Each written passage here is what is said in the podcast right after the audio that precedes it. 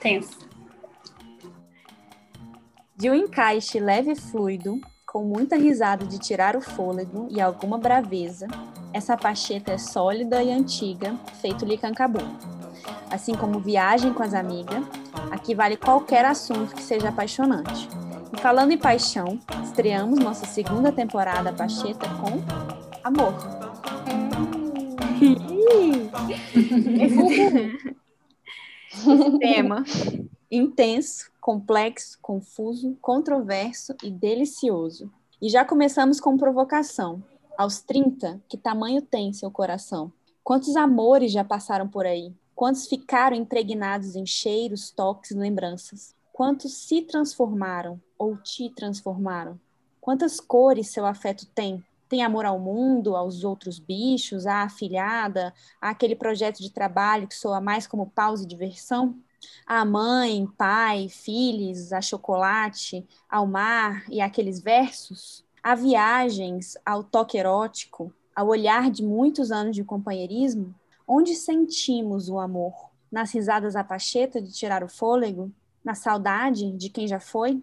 No entrelaço de corpos em êxtase?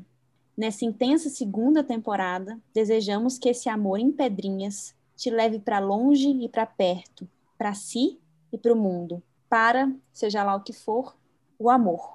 Eu sou Lica Vave. Eu sou a Ana Moura. E eu, Bel Vilela. E esse é o podcast A Pacheta, uma viagem aos 30. Yay! É. Segunda temporada.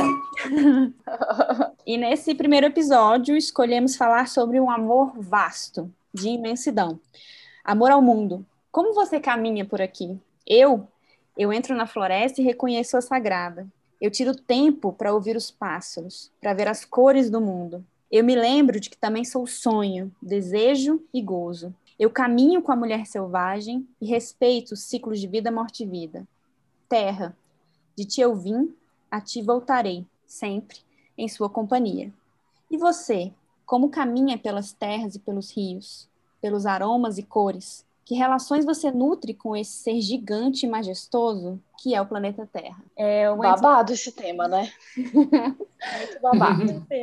Nesse primeiro episódio, abrimos os dedos dos pés como garras e sentimos o peso dos nossos corpos em contato com o chão. Que pegadas você deixa? Que posição você toma na relação com o barro que te compõe as células, com a água que te percorre os rios? E aos costumes da Pacheta, passamos por um exercício prévio ao episódio. Nos propusemos a ouvir uma meditação guiada e gravada por uma das nossas pedrinhas, que nos levou a ver, ouvir, sentir, degustar e tocar o mundo à nossa volta. E aí, pedrinhas, foi amor à segunda vista? foi. Quem quer começar? Então, Tá bom, eu começo. É complexo, né? Muito, muito, muito complexo, muito importante esse tema. Eu fiz duas vezes a meditação. A primeira já tem uns dias. O contexto externo não estava nada favorecido, estava muito caótico. Né? Tinha apenas a metade do Brasil pegando fogo e eu tinha perdido o pai de uma amiga de adolescência. Então, assim, tava muito caótico por conta da pandemia, inclusive, que ainda estamos dentro. E aí a minha sensação antes de começar essa meditação era essa, assim, de um caos, de desconexão com o mundo. Eu tava totalmente away. Assim. Me propus a fazer, inclusive, até para melhorar isso, sabe? Para tentar, sei lá, respirar, tentar melhorar aquela sensação que eu tava. E aí eu comecei e a sensação que eu tinha é que meu corpo estava muito pesado. O pensamento que veio é: não vou conseguir ficar em pé. Não vou conseguir fazer esse negócio porque tá muito complexo. Antes da meditação, assim, eu não estava conseguindo. Eu fiquei uns três dias sem atender, eu não estava conseguindo tra trabalhar, não estava conseguindo assistir televisão, não conseguia ler, não conseguia fazer nada. Consegui só dormir e muito mal. E aí eu senti meu corpo muito pesado, assim, muito, muito incômodo. Mas, quando a Lika foi falando, né, a meditação, é, a voz da Lika foi me ajudando um pouco a relaxar, eu fui conseguindo focar a atenção um pouco mais para mim. Não passou tudo, mas é, melhorou bem considerável quando eu deitei. Quando a proposta era, né, de entrar em contato com a Terra, eu fiz num apartamento. É, já não foi maravilhoso, né? Mas uhum. era o que tinha. Só que eu tentei me imaginar, né, não nesse espaço. Eu tentei ir para uma floresta, eu tentei ir para um bosque, enfim, eu fiz uma imaginação ativa mesmo. Tava muito calor, então assim, eu tentei buscar algumas sensações que naquele momento fisicamente não estavam acontecendo. E, em parte deu certo, foi bacana. Fui para praia, fui para cachoeira, então isso de alguma forma foi me acalmando. E aí quando eu deitei, quando eu comecei a sair desse movimento, me deu muita, mas me deu muita vontade de chorar. Só que eu tava tão esquisita no sentido desconectado da palavra, né? Que eu não conseguia, não consegui, não, de verdade assim, não, não, eu tava totalmente travada. A sensação que eu tive é que eu tinha que fazer aquilo, enfim, eu tinha que fazer várias outras coisas por muito mais vezes porque tava muito pesado. Então, a sensação realmente foi muito boa de fazer essa meditação, de conseguir me escutar, de conseguir sair um pouco do caos que estava acontecendo, tirar um pouco, assim, né, de liberar algumas coisas. Então, esse foi o primeiro passo. E aí, a partir daí, eu comecei realmente a fazer algumas coisas diferentes. Eu comecei a, a olhar mais, assim, sabe? Eu estava numa rotina muito agitada de trabalho. E aí eu comecei a voltar um pouco, sabe, é, para isso, a olhar, a cuidar, a escutar. E de fato, assim, realmente perceber que é, não só nesse momento, mas era uma coisa que eu já sabia, vem muito da minha história de vida, desse processo, de que é isso, assim, eu não consigo existir se eu não tiver realmente conectada. E aí, parando para pensar, isso está relacionado à minha história de vida. Eu fui criada, morei a vida inteira na cidade, na capital, mas todas as minhas férias eram na natureza. Meu avô é fazendeiro, meus tios são fazendeiros, então eu vivia na fazenda. Eu tive um contato muito profundo, muito intenso com isso. Quando eu vou para praia, quando eu vou para Chapada, quando eu vou para Perinópolis, quando eu vou para algum lugar que essa, esse convívio, esse contexto é mais intensificado, não só emocionalmente, não só psiquicamente, fisicamente eu realmente sou outra pessoa. Eu já falei isso aqui em algum outro episódio. Já, já, é, não sei se é outro episódio, mas pra gente você já falou. É, eu acho que eu já falei, enfim, não sei. E aí, de alguma forma, eu tentei fazer dentro das minhas possibilidades, dentro daquilo que eu consegui. Ah, por exemplo, mudei, né? Eu tô passando uma temporada aqui nos meus pais, eu fiz uma mini floresta. Então, quando eu tô muito doida, eu vou lá para aquela parte da sala. Eu sinto que eu preciso disso. Eu sinto que é importante esse contato, que isso de verdade hum. me transforma. Então, essa experiência foi muito benéfica, assim, de conseguir me observar. é como se fosse tipo um start, de que, ó, para, respira e começa de novo. Que uhum. realmente, naquele momento, estava muito caótico e são coisas que eu não tinha nenhum controle sobre aquilo, mas que me afetaram drasticamente, que eu precisei olhar e reorganizar e fazendo tudo de novo. Eu, eu não sei se você terminou, Ana, mas essa última fala sua, né, essa última descrição, é um movimento muito comum do ser humano de ir embora. Tem vários problemas, a gente vai embora. A gente sai do chão, a gente desenraiza. Então, nas terapias corporais, o primeiro exercício básico é de aterramento, de você estar tá uhum. enraizada para, assim, pode bater o vento que for, que você não vai cair. Você falou, ah, quando tem muitos problemas a gente sai. Eu sinto que a gente sai, às vezes, mesmo sem ter muitos problemas. Eu acho que quanto mais você vai trabalhando isso, menos você se desconecta, né? Mas eu acho que, pelo menos para mim, o padrão é voltar para um lugar de automatismo, assim, né? De ficar mais desconectado. Mesmo sem ter problema, assim. Acho que é da rotina mesmo, do dia a dia, né? É porque, assim, quando você fala, de, não necessariamente a gente tem problema, mas problemas e questões estão invadindo a nossa vida o tempo inteiro. Pode não ser uma questão minha, pode não ser algo particular, mas tem caos em todo lugar, né? Então ah, isso sim, afeta a gente. E assim, tem então, que bater. Isso afeta e desequilibra, né? Eu sinto que quanto mais ansiosa eu fico, assim, mais não vou é. conseguir é. lidar com essa realidade, mais eu fujo para esse lugar que é de desconexão. Uhum. Exatamente, né? E aí a sensação que eu tinha, eu fiz a meditação hoje de novo, um pouquinho antes da gente começar a gravar. E foi totalmente diferente.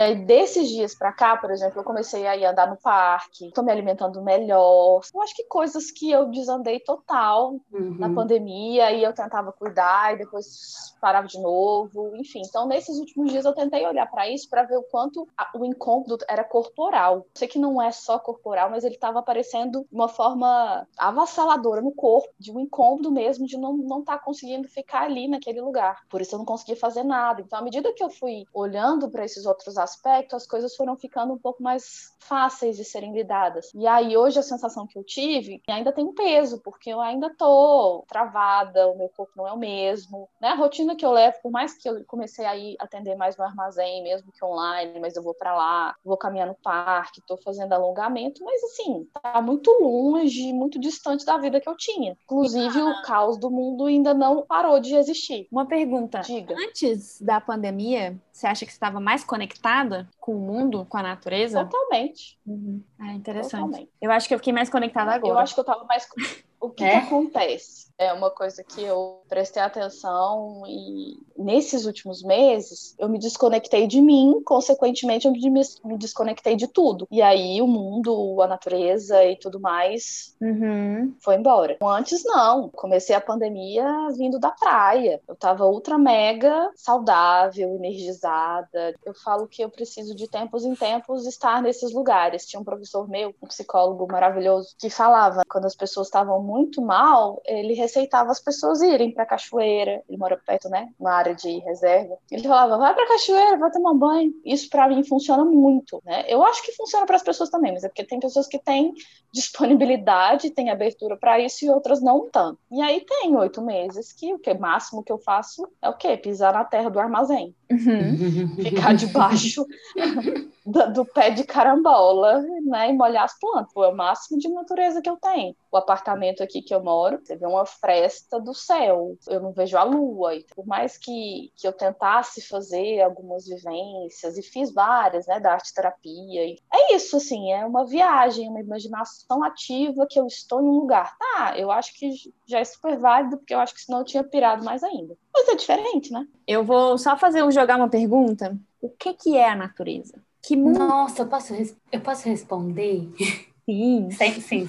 Não, não que eu vou responder a sua pergunta, mas é que enquanto a Ana estava falando, eu fiquei pensando como, para mim, a palavra tem muito peso, né? Quando eu falo mundo, eu não penso em natureza. Até a gente discutiu isso quando a gente estava preparando essa temporada, esse episódio, né? Para mim, o amor ao mundo é aos lugares que eu vou conhecer, as pessoas, enfim, é um mundo de onde a gente transita. E quando eu penso em natureza, aí sim eu penso na terra, ou terra, né? Planeta, terra e tal. É engraçado, né? Porque na prática é a mesma coisa. As palavras, assim, são sinônimos. Mas o, a representação, para mim, é muito diferente. Então, assim, para eu pensar em natureza, é muito mais terra, planeta Terra, natureza mesmo, do que mundo. E aí, enquanto a Ana estava falando, eu pensei nisso. E você fez a pergunta, eu falei, vou responder. Uhum. Mas só para só para que eu também acho que é muito mais do que natureza. É porque eu fui tent... é, enfim, falarei muito mais disso no próximo bloco.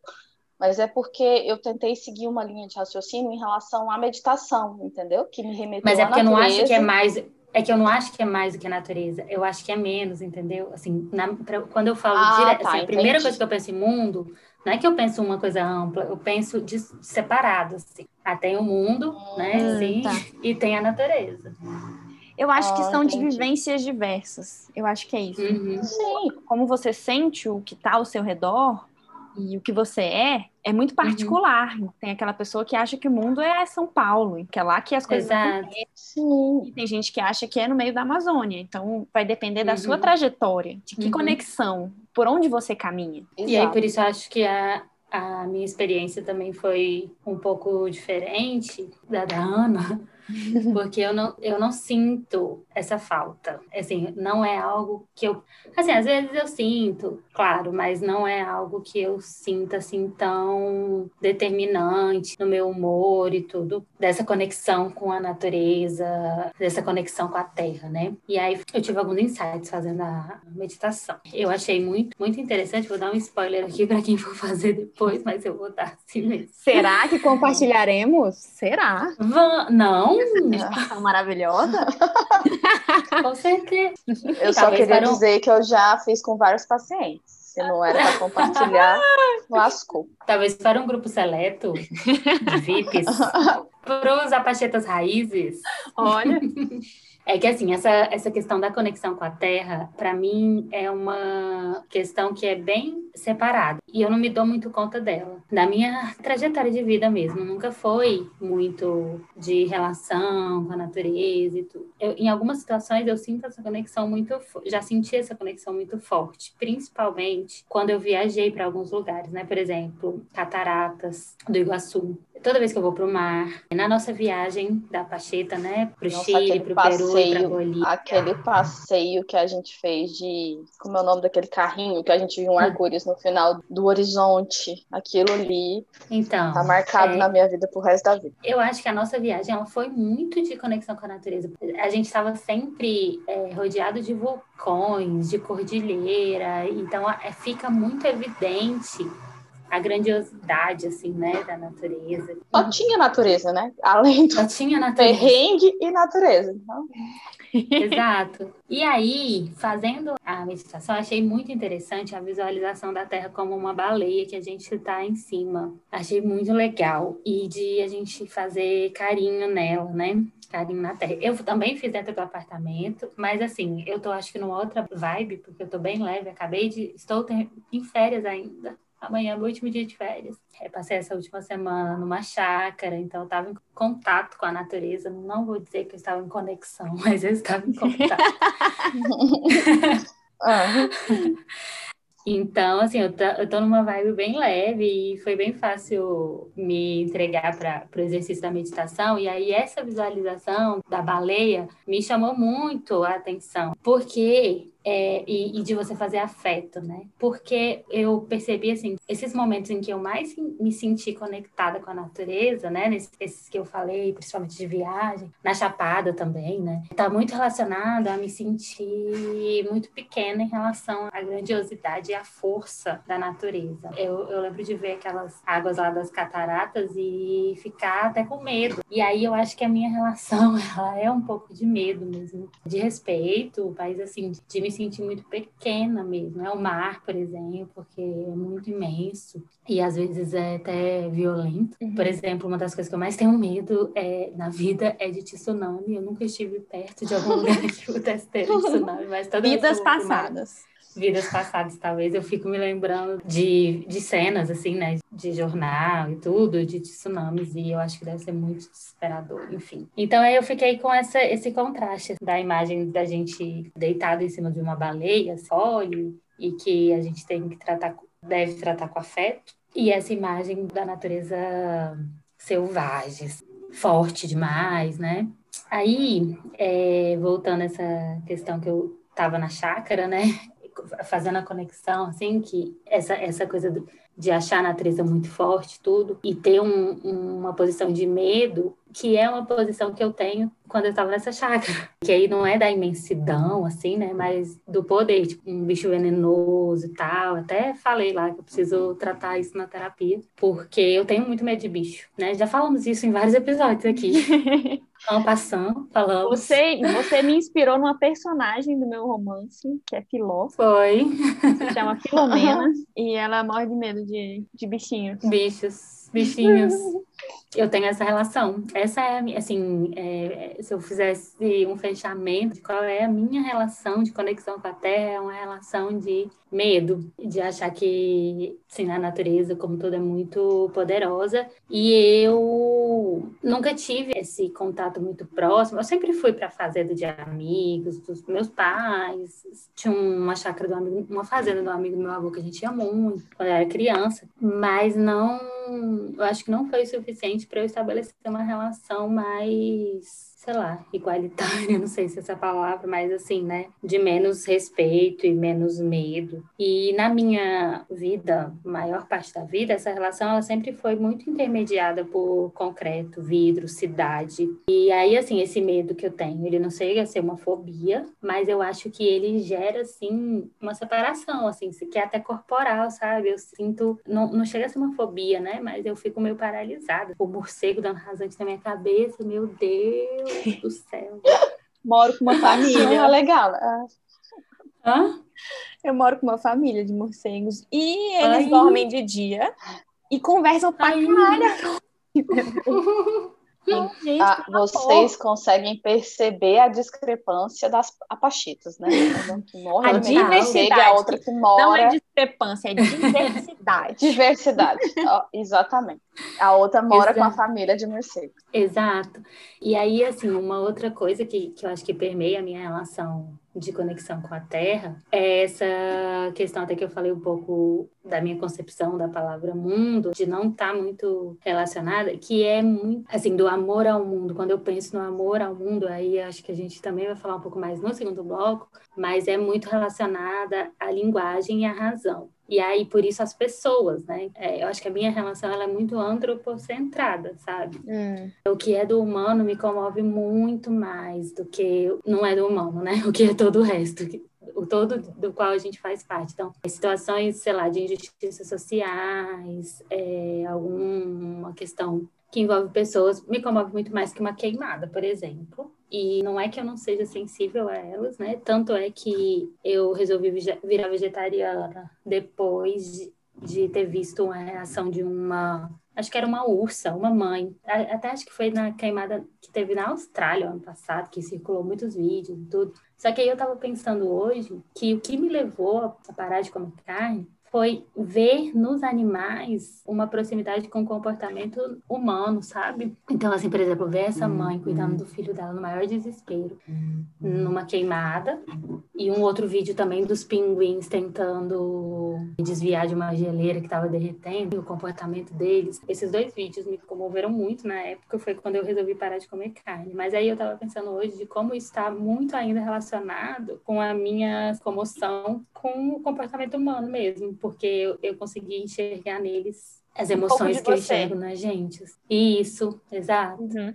Da, que eu acho que isso também deve estar presente em muitas outras pessoas, essa conexão muito mais com o que é de pessoa, da razão, da linguagem, né? Escutando a Bela falando, né, assim, do, do quanto esse contato com a natureza às vezes provoca medo, eu não tinha parado para pensar nisso, de o quanto é para mim é diferente do quanto me brota uma coragem, sei lá da onde, para desbravar a estrada da morte que a gente fez. Hum. Que são coisas que no meu dia a dia isso não tem mas que quando, não é agora não estou dizendo só de natureza, né, mas quando a gente, quando eu viajo, quando eu de certa forma experiencio esse contato com o mundo, esse afeto, com toda essa diversidade, isso me faz realmente, sei lá, não ser outra pessoa, eu continuo sendo eu mesma, porque eu falo muito isso, né, que eu virei outra pessoa, mas é como se alimentasse uma parte em mim que no dia a dia não existe, não é alimentada.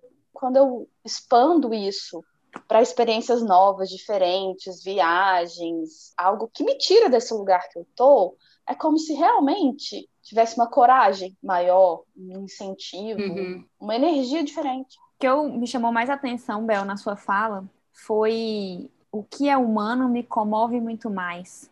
E aí eu puxo o gancho para o amor. A gente identifica amor no uhum. que nos comove. E será que eu estou pensando aqui agora, né? O que nos comove é o que nos conecta. Então, eu, eu, eu só me comovo porque eu estou uhum. conectada com aquela cena, com aquele ambiente, com aquela pessoa, comigo mesma. Uhum. E é de como a gente... se não me afeta, se não me conecta, a gente não tá olhando para É aquilo. o tal do afeto, né? É o tal do afeto, que é afetar, né? De, de você afetar o Ser alguém. afetada.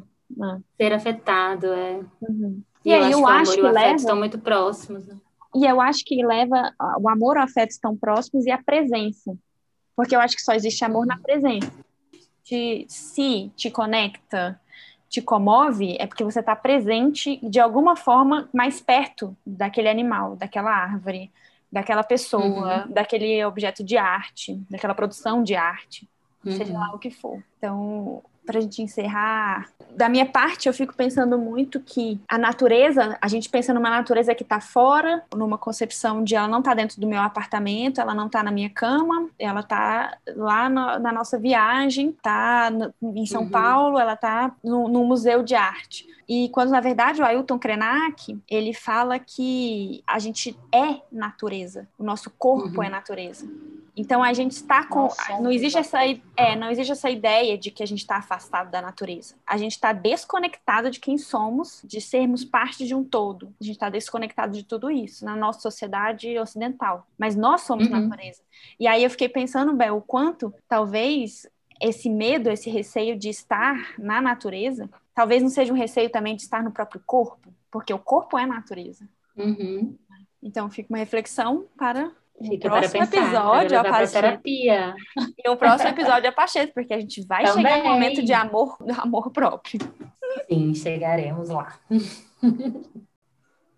Bom, da minha experiência, eu achei interessante falar para vocês de como foi montar essa meditação.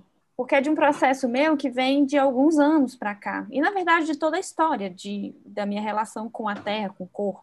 Mas de dois anos para cá, eu comecei a retomar um processo de dança, né? De sentir no corpo, mais no sentido terapêutico. Porque eu dancei por muitos anos e fiz psicologia mas nunca tinha unido os dois. Então, por um adoecimento, acabei adentrando alguns caminhos, principalmente de transcendência, da ideia de religiosidade, que para mim, religiosidade não é uma palavra que, que serviria muito, mas mais de transcendência, de saber que eu faço parte de, um, de algo maior, de um todo. Uhum.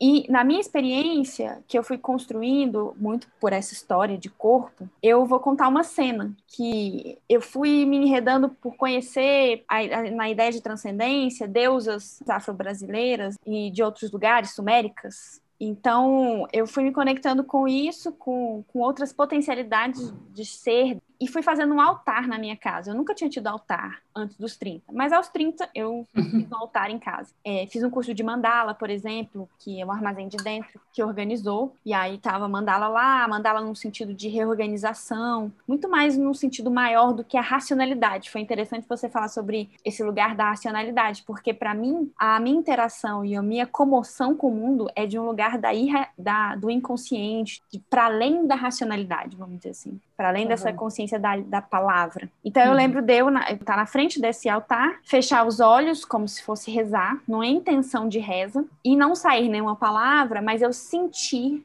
sentir no meu corpo que eu faço parte da mesma matéria que as baleias no oceano, que uma formiga, que, uma, que a árvore como se eu pudesse sentir subjetivamente que eu sou essas outras pessoas, essa outra materialidade, porque no final das contas somos a mesma matéria. Então eu lembro de sentir isso no corpo como um relaxamento, e aí, voltando às terapias corporais, como um enraizamento, como uma atenção que vai para as solas dos pés. E interessante que eu estava num apartamento, no meio de Brasília, não estava na floresta, essa experiência minha foi dentro de um apartamento, mas os meus pés estavam conectados com essa terra, que é gigantesca. O que é um metro, dois metros, cinco metros de distanciamento em um apartamento. Você continua conectada, você continua uhum. aqui, você não pode pular e sair voando. Eu senti a sensação de que eu fazia parte de um todo. E aí eu vim pensando nessas, né, todas essas conexões. Então, por exemplo, eu estava no mar esses dias para trás, infelizmente não estou mais.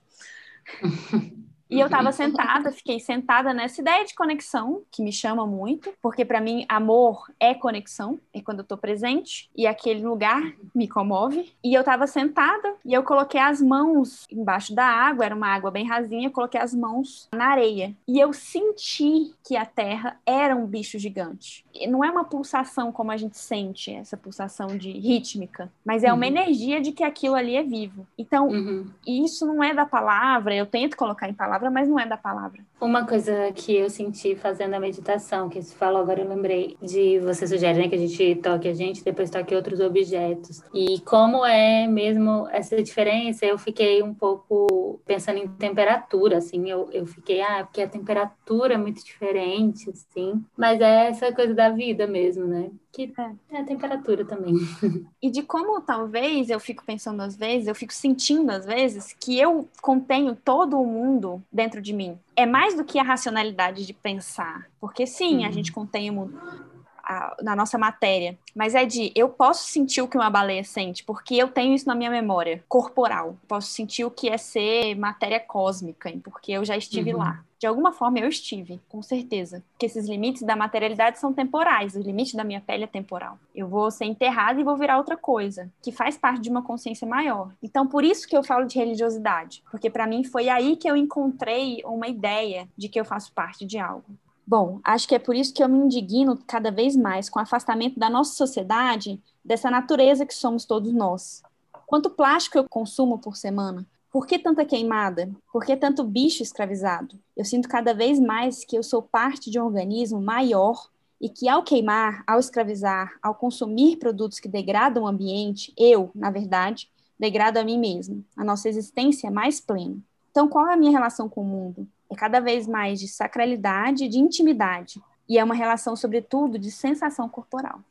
Uhum. Só para finalizar esse bloco, né, para dizer que eu sou metade Bel, metade Li.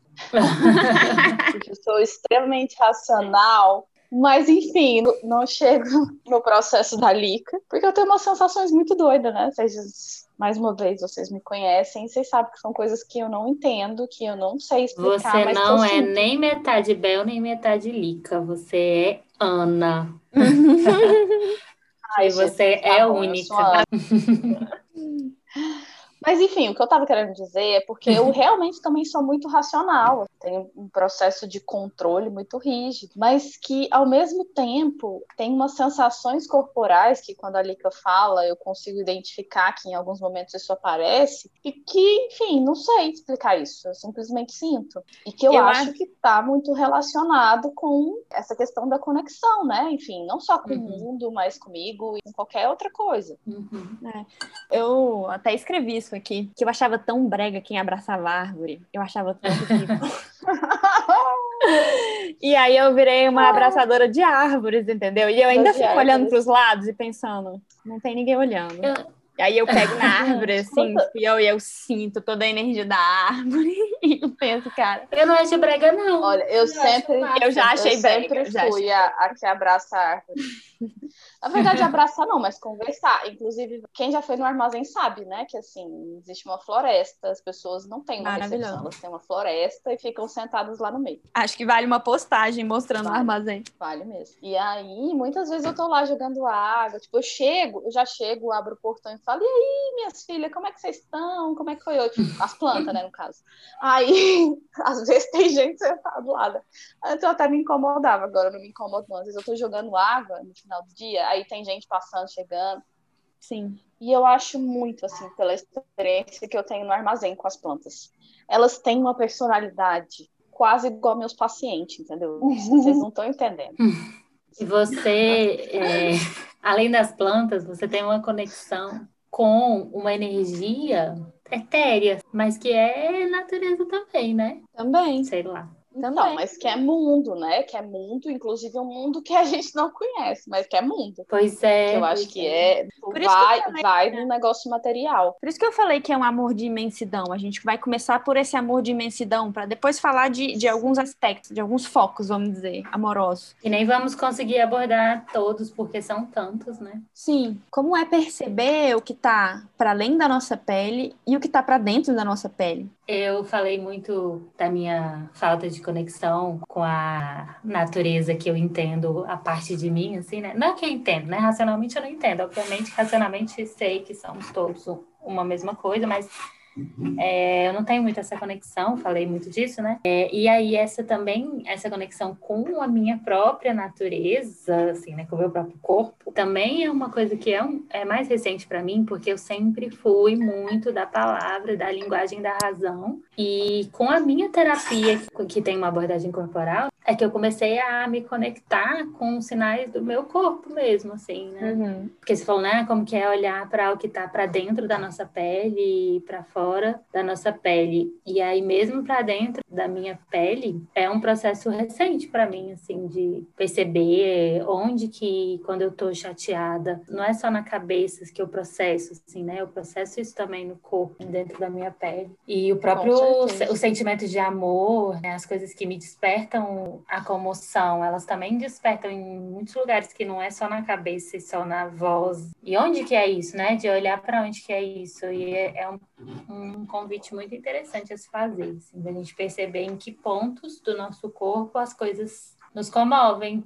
Nos tocam. Da... Né? Isso. Eu fiquei pensando enquanto você falava, para a gente fechar esse bloco pelo amor das deusas, que talvez a minha definição de natureza seja movimento e um movimento focado para biodiversidade, para geração, né, de novas possibilidades, novas potencialidades. Então, por exemplo, para mim essa sociedade em que a gente vive hoje, que é uma sociedade de escassez, ela não é natureza. Então eu não consigo amar. Na verdade, eu acho que é natural. Na verdade, é porque ela está adoecida, né? Porque ela não está no, no, fluxo saudável, natural. E talvez ela esteja mais em uma, uma circularidade que a gente esteja no vale agora, né? E eu não consiga ver isso como um processo que vai desembocar em biodiversidade, em diversidade, em abundância. Começando esse segundo bloco, a Pacheta Amoroso, uhum. iremos para duas perguntas disparadoras porque a gente tem limite, a gente sabe que pode ter até uma hora o episódio. Para todo mundo. oh, oh. Muito, muito difícil, mas a gente tenta. então, bora para a primeira pergunta, que é: como está a relação das comunidades humanas com a Terra? Então, essa pergunta eu acho que tem muito a ver com a minha experiência, que eu já até comecei a relatar um pouco, né, no primeiro bloco, e é uma reflexão que eu faço, que é assim, na minha experiência, essa questão da comoção pelo outro humano, ela é muito forte. Se, então, assim, eu fico pensando se ainda tem tanto sofrimento humano, se como homem eu ainda consigo ver uma outra pessoa, né, um semelhante, sofrer ou em situação de total desigualdade, miséria ou outros tipos de sofrimento, é, e, e não me comovo às vezes, né? A gente até naturaliza muitos dos sofrimentos que a gente vê. Como que eu vou trazer? Então, assim, é, é um, uma certa falta de amor pelo outro, talvez até por si, assim, né? Mas pra gente, eu ia dizer espécie, isso, talvez por si. Por si, e por, e por nós, enquanto espécie também, né? Como que a gente vai expandir, ou, ou talvez até seja esse o caminho, né? Se eu, uhum. se eu consigo expandir a minha relação e me ver parte de um todo muito maior, até talvez eu consiga voltar a olhar para mim e para o meu semelhante de uma forma mais amorosa. Só um adendo, porque faz parte da sua, sua linha né, de raciocínio. Uhum eu acho que a nossa desconexão com quem somos, com a matéria que somos, é que faz com que a gente se desconecte de nós mesmos e dessa sociedade. Né? Uhum. Então a gente consegue uhum. passar por pessoas em sofrimento, continuar vivendo e, e batendo ponto, por, justamente por uma desconexão. E aí você fala, talvez a solução seja a conexão. Como a gente se conectar se a gente não consegue nem olhar para quem, para o vizinho? Uhum. E aí a estratégia é, quanto mais a gente se sentir como parte do mundo, porque essa coisa do antropocentrismo, que nós somos o centro do universo, que os animais estão aí para nos servir, as religiões monoteístas têm essa ideia, essa crença uhum. de que que o mundo foi feito, a Terra foi feita para a gente evoluir. É um projeto para o ser humano, com a centralidade do ser humano. E eu penso cada vez mais que nós somos simplesmente uma parte. Eu entendo que, que é de uma diversidade, não de uma hierarquia. Então, eu acho que a alma, a alma de uma formiga, assim, ser uhum. formiga, ser árvore, ser terra, ser grão de areia, pode ser tão potente como ser esse corpo complexo. Então, essa ideia de que o ser humano é o centro e que a gente precisa, a gente pode desmatar, a gente pode matar, a gente, a gente organiza, a gente controla. Eu acho que é de uma prepotência e é de uma morte, de uma escassez. Uhum. Quando na, em, outra, uhum. em outro lugar tem essa estratégia de quanto mais presente a gente tiver, mais a gente vai entender, para mim, né, que a gente faz parte de um todo e que a gente tem que funcionar nesse movimento do todo. É, e aí talvez essa construção que a gente faz, ela gera essa desconexão e gera até uma competição com o outro, né? E os outros viram, às vezes, até como se fossem inimigos mesmo, né? E aí talvez por isso a gente não se comova tanto porque, tipo, é muito surreal você parar para pensar que você não se comove com o sofrimento de uma pessoa, né? Assim, eu não tô nem dizendo você se comover com o sofrimento de um bicho. É, você não se comover com o sofrimento de alguém que é exatamente a sua semelhança. E eu acho também que é bom a gente pontuar, assim, que eu falo isso de uma experiência muito particular individual, né? De uma pessoa que mora onde mora, né? Teve a, a, vida que teve. Porque, claro, que outras pessoas vão ter outras experiências, né? Mesmo aqui, mesmo vivendo na nossa sociedade, vão ter uma outra experiência, talvez de maior conexão com a terra. Inclusive, conheço pessoas que têm mais, né? Essa intimidade, talvez até. Mas que eu acho que ela é também uma experiência que é individual, mas é, a gente pode expandir um pouco para a sociedade, pelo menos a ocidental que a gente vive, né? Mas uma coisa que, a gente, que eu observei, e eu sei que vocês também, por exemplo, na nossa viagem, os nossos irmãos latinos, eles têm uma conexão é, até um amor mesmo, eu acho, pela natureza, pela terra e pelos ancestrais muito maior do que o nosso. Então, assim, são experiências muito diversas, de qualquer forma. Mesmo na mesma sociedade ocidental, assim, se a gente for aqui para o lado, ou até aqui no Brasil mesmo, né? E aí você citou o Ailton Krenak no primeiro bloco, e eu lembro que ele também falou no livro dele, assim, de como as aldeias enxergam é, as montanhas, os rios, né? Como se fossem entes mesmo, com voz e sentimento, né? Então, assim, se um dia que a montanha tá brava, né? O que que ela diz pra gente? E de que a gente, é, né, na sociedade que a gente vive, não, não vê isso. Se não tem olho, não tem boca, que dirá, né? Se, se, se tem olho, tem boca e fala, a gente ainda às vezes não se conecta, que dirá o que Como não é aquele tem. verso? O que não é narciso, como é que é? Narciso acha feio o que não, que é, não é espelho. Eu acho que, enfim, isso é muito cultural, né? Não temos essa cultura, não temos esse tipo de educação para olhar para esses aspectos, enfim, a gente vai crescendo desconectado. Inclusive, uma E coisa, que- assim, que Rapidinho, que nem precisa ser tão longe, né? Eu falei para os irmãos latinos, mas, por exemplo, irmãos e irmãs latinos. É, por exemplo, pessoas que nascem em cidade de praia, elas têm já uma relação um pouco maior do que a nossa aqui do Centro-Oeste. Não sei, não sei se vocês já observaram isso, mas, tipo, Eu de acho. saber, por exemplo, os a pontos cardeais.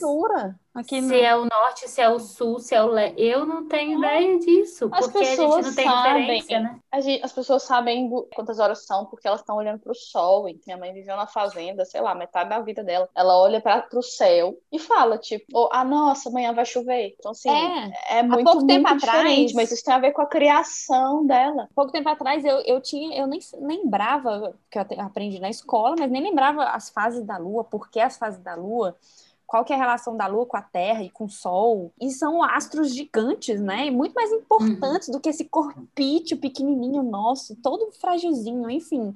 Acho que a gente às vezes tem que se recolher à à nossa pequeneza, Nossa pequeneza, insignificância nossa diante do universo. insignificância, né? Eu acho que tá Uhum. faltando isso, talvez. É. E aí, esse- essa desconexão, porque eu concordo plenamente com o que vocês falaram, né? As pessoas não se enxergam, as pessoas não se percebem porque elas não, não percebem o planeta, o universo, porque elas não se percebem. Não se comovem também, né? Não se comovem que a Terra É, fica alinhada com a Lua e o Sol e as marés mudam. Isso é comovente. Para mim, isso é comovente. Uhum.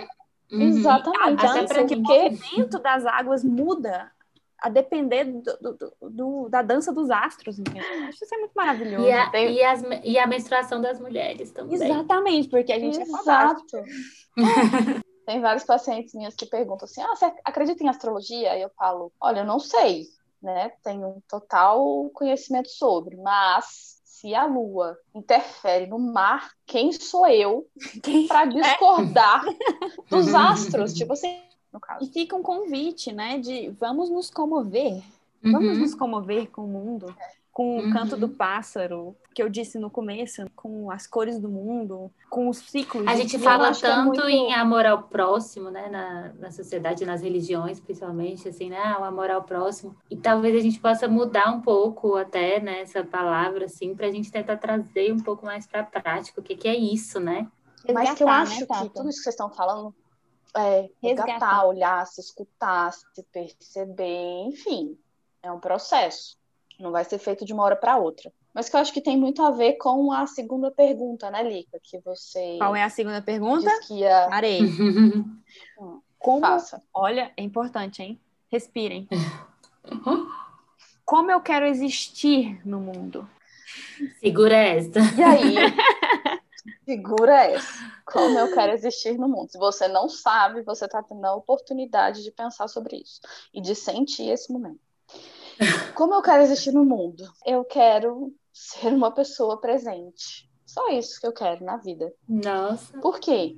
É viver cada coisa que for acontecer. Assim, eu acho tão engraçado, falo isso todos os dias para os meus pacientes. Isso é um negócio muito difícil muito difícil, porque a gente vive Uhum. numa sociedade caótica e a coisa mais fácil que, que tem, que existe, é a gente sair disso, ficar no automático. A gente está dizendo, né, que o amor é, existe se a gente se conecta, se a gente se comove. E a gente não vai conseguir fazer isso se a gente não está presente, se eu não me escuto, se eu não me percebo, se eu não experimento as coisas, se eu não vivo cada dia experienciando isso. Uhum. Então eu fiquei pensando bastante, na verdade, depois eu respondi isso e depois eu lembrei que eu era psicóloga, que eu estudei isso a vida inteira. Mas é, é, Esse lugar, né? que eu acho que Psicólogo esse também é gente. É muito difícil. É, né, nesses mais de 30 anos, parando para analisar, para olhar, enfim, eu acho que realmente, eu acho que só foi com presença que eu consegui chegar no lugar que eu tô. Porque a desconexão, ela vem dessa ausência de saber, né, de quem a gente é, de quem eu sou, do que está acontecendo. E aí, por isso todo esse adoecimento, por isso, por isso todo esse caos que a gente vive. E aí, como eu falei é, no primeiro bloco, a natureza ela tem um- uma, uma coisa muito significativa, porque ela me ajuda a me conectar. Isso tem uma explicação porque a gente é a natureza, né? Então é, é como se eu lembrasse. É porque assim, a nossa vivência. É como se você chegasse mais perto de você mesmo. dela. É como se você chegasse mais perto de você Exatamente, mesmo. né? Isso. É porque a gente é criado como se a gente não fosse parte dela. Uhum.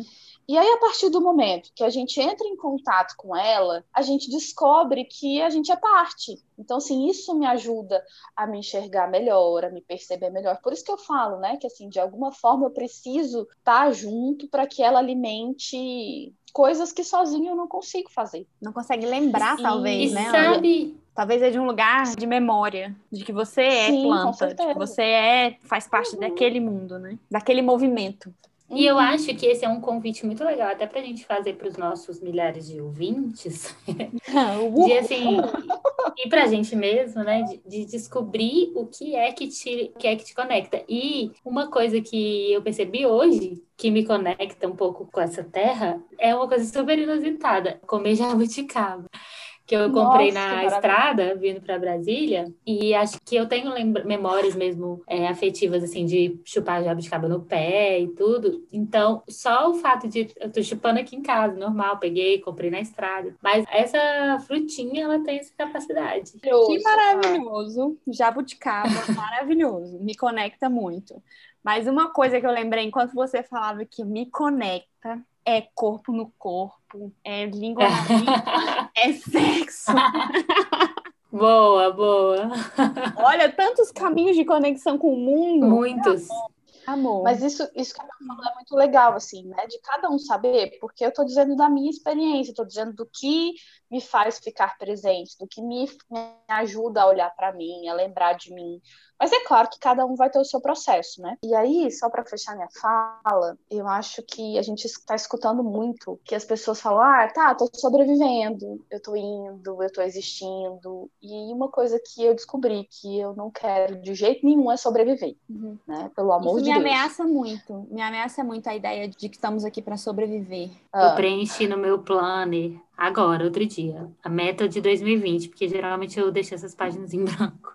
Aí eu preenchi sobreviver.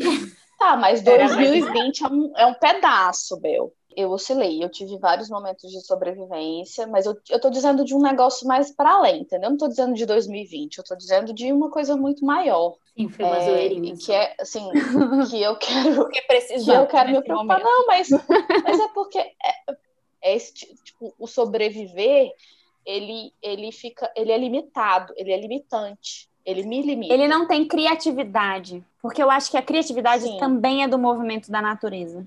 É um andar sem, sem enraizamento, sem expressão. Exato. Eu vou responder É rápido, rapidamente assim essa pergunta: como eu quero existir no mundo? Eu acho que eu quero existir percebendo os movimentos do mundo, que eu acho. Então, eu vou dar um exemplo que é de uma dádiva, de um, de um, de um milagre, que tem uma árvore aqui em Brasília que chama sapucaia. que tem uns lugares, mas aqui a sapucaia, no, na primavera, ela fica com todas as folhas rosa. Não sei se você já viu, Bel, no lixão. Aham, uhum, você já me falou delas. Eu comecei é, a observar. É uma das coisas mais lindas e comoventes que me tocam. Eu li uns contos, eu li uns contos que falam dela também.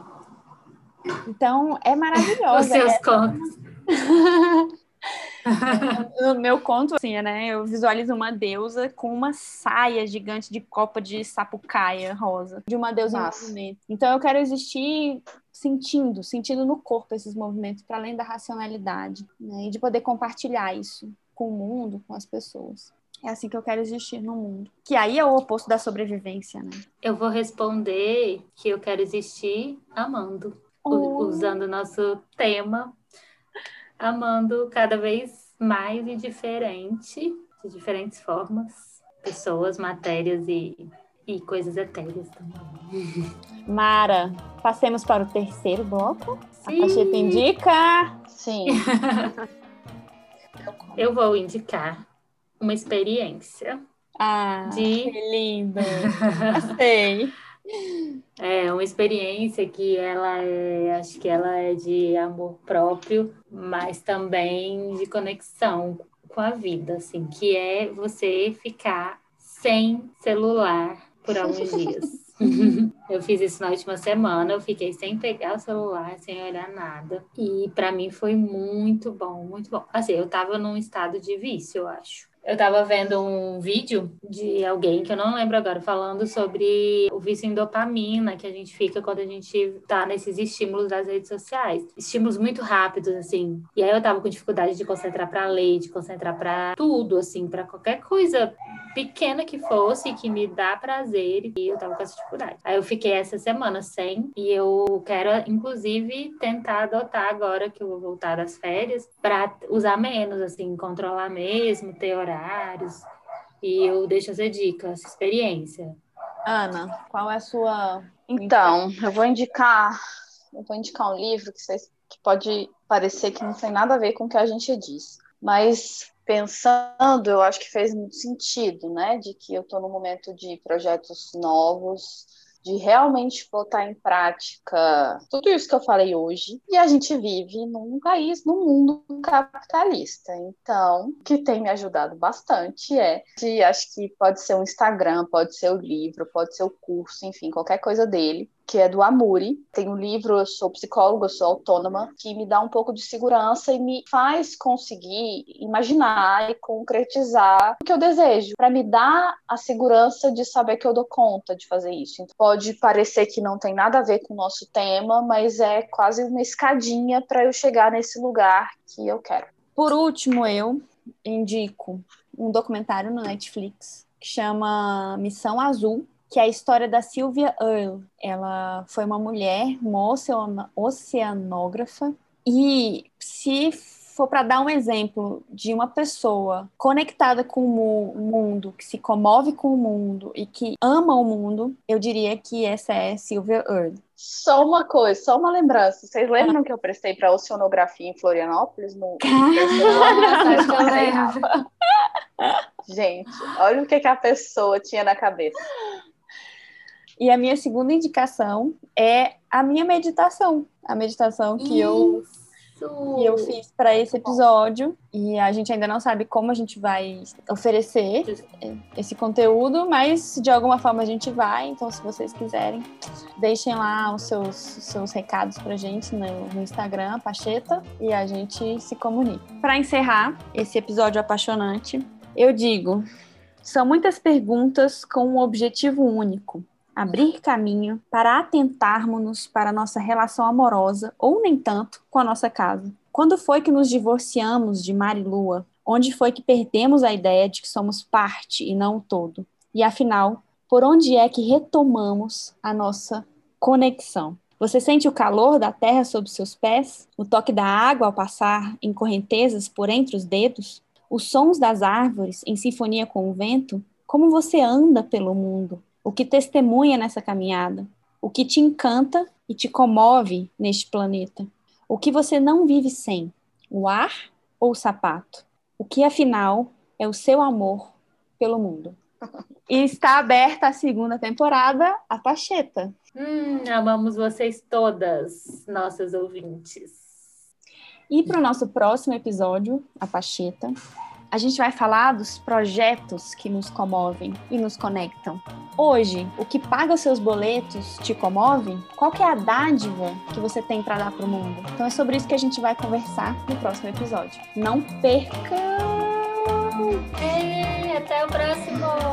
Beijo! Até, gente. Beijo, foi lindo.